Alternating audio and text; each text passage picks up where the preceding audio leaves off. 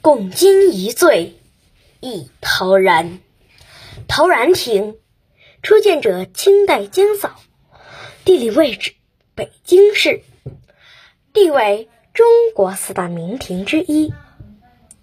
一千多年前的唐代，步入晚年的大诗人白居易与好友刘禹锡在一起饮酒，回想起往事，两个人感慨万分。白居易赋诗一首，其中的“更待橘黄佳韵熟，共君一醉一陶然”的名句。陶然多么美好的生活状态，把酒言欢，怡然自得。年少不识愁滋味，自然很容易陶然。长大阅尽沧桑事，陶然却难得宝贵。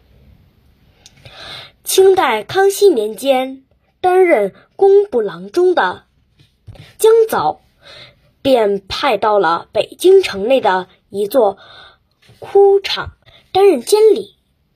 江藻见这里有山有水，没有一点尘埃，便在湖心岛上的四边矮院建立了一座亭子，以供人们小聚。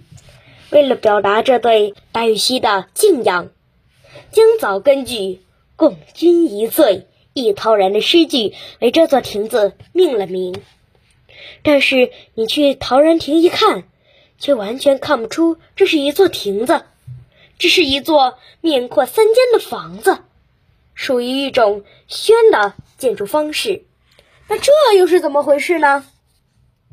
原来呀，陶然亭建好之后，江藻经常邀请他的朋友来这里做客，来的人越来越多，小亭子便装不下了。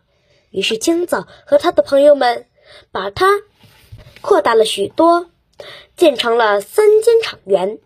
但是陶然亭这个名字却一直沿用至今。